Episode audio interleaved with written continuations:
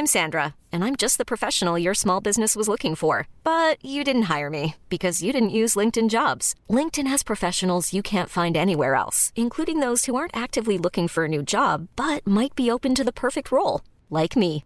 In a given month, over 70% of LinkedIn users don't visit other leading job sites. So if you're not looking on LinkedIn, you'll miss out on great candidates like Sandra. Start hiring professionals like a professional. Post your free job on linkedin.com/achieve slash achieve today. Ryan Reynolds here from Mint Mobile. With the price of just about everything going up during inflation, we thought we'd bring our prices down. So to help us, we brought in a reverse auctioneer, which is apparently a thing. Mint Mobile unlimited premium wireless. Have to get 30, 30, bit to get 30, bit to get 20, 20, 20, bit to get 20, 20, bit to get 15, 15, 15, 15 just 15 bucks a month. So, Give it a try at mintmobile.com slash switch. $45 upfront for three months plus taxes and fees. Promo for new customers for limited time. Unlimited more than 40 gigabytes per month. Slows. Full terms at mintmobile.com.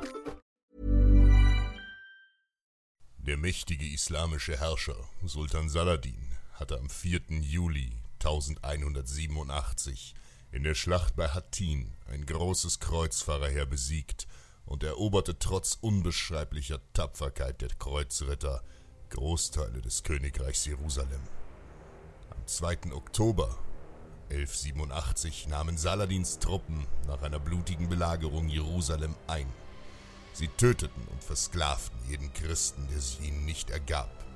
Die Kreuzfahrer hatten das heilige Land verloren und kontrollierten nur noch kleine Gebiete um Tyros, Tripolis und Antiochia, die Saladin im folgenden Jahr ebenfalls angriff. In Europa griffen die Ritter entsetzt zu den Waffen und am 29. Oktober 1187 rief Papst Gregor VIII. mit der Bulle Audita Tremendi zum dritten Kreuzzug gegen die Feinde der Christenheit auf.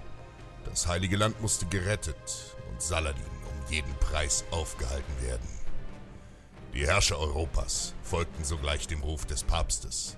Der normannische König Siziliens, Wilhelm II., entsandte umgehend 50 Kriegsgaleeren. Richard I. von England und der französische König Philipp II. von Frankreich schlossen Frieden und schickten ebenfalls ihre Truppen ins Heilige Land. Auch der deutsche Herrscher Barbarossa, Kaiser des Heiligen Römischen Reiches, sammelte seine tapferen Ritter. Am 11. Mai 1189 brach der Kaiser mit dem vermutlich größten Heer, das jemals ein einzelner Herrscher zu einem Kreuzzug beisteuerte, von Regensburg ins Heilige Land auf. 15.000 deutsche Ritter und Kämpfer setzten sich in Marsch und die Erde erbebte unter dem Gleichschritt dieser gewaltigen Armee. Von Deutschland zog das Heer über den Balkan durch befreundete Königreiche und überquerte den Hellespont nach Kleinasien. Am 28. April passierte das Kreuzzugsheer die Stadt Laodikea und betrat somit das Gebiet des islamischen Sultan Kilic Aslan. Der Herrscher der Rumseldschuken zeigte sich freundlich und bot den Kreuzfahrern freien Durchzug durch sein Land. Doch in Wirklichkeit war der Sohn des Sultans bereits mit Saladin verbündet. In den Bergen der heutigen Türkei kam es laufend zu Attacken und Hinterhalten von kleinen Räuberbanden auf die Kreuzritter, um die Christen auf ihrem Wege langsam zu zermürben. Aufgrund der ansteigenden Überfälle umging Barbarossa mit seiner Armee den Gebirgspass von Myriokephalon. Späher hatten dort einen vorbereiteten Hinterhalt der Rumseldschuken ausgemacht. Unter großen Anstrengungen zog die christliche Armee nun über steinige Nebenpfade durch das Gelände.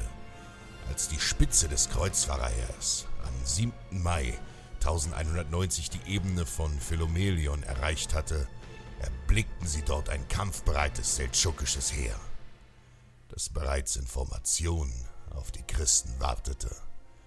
6000 Moslems standen zur Schlacht bereit. Jetzt wussten die Kreuzfahrer mit Sicherheit, dass es sich bei den vorangegangenen Überfällen nicht um herrenlose Räuber gehandelt hatte.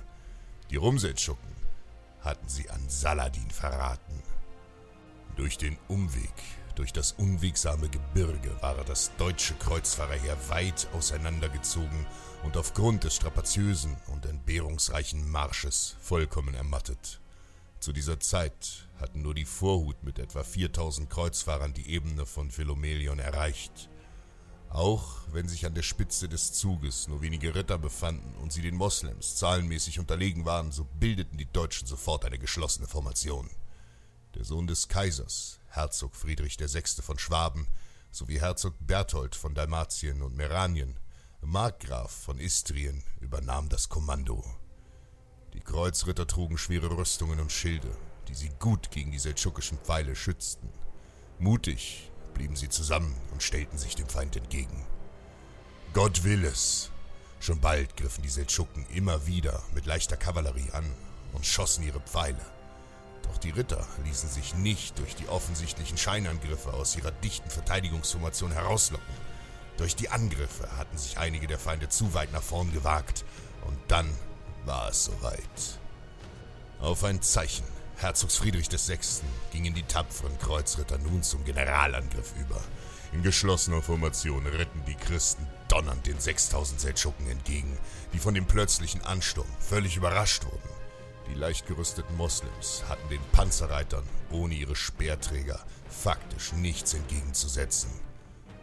Ohne Gnade wurden sie von den Lanzen der Ritter aufgespießt oder im Galopp mit einem Schwertstreich in Stücke geschlagen. Schon bald hatten über 4000 von ihnen den Tod auf dem Schlachtfeld gefunden. Die Überlebenden flohen in alle Himmelsrichtungen davon.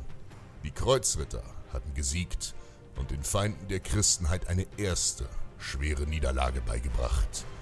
Nun sollte Saladin die Deutschen fürchten lernen. Doch das ist eine andere Geschichte. Krieger, denk immer daran, spüre die Angst und dann mach es trotzdem.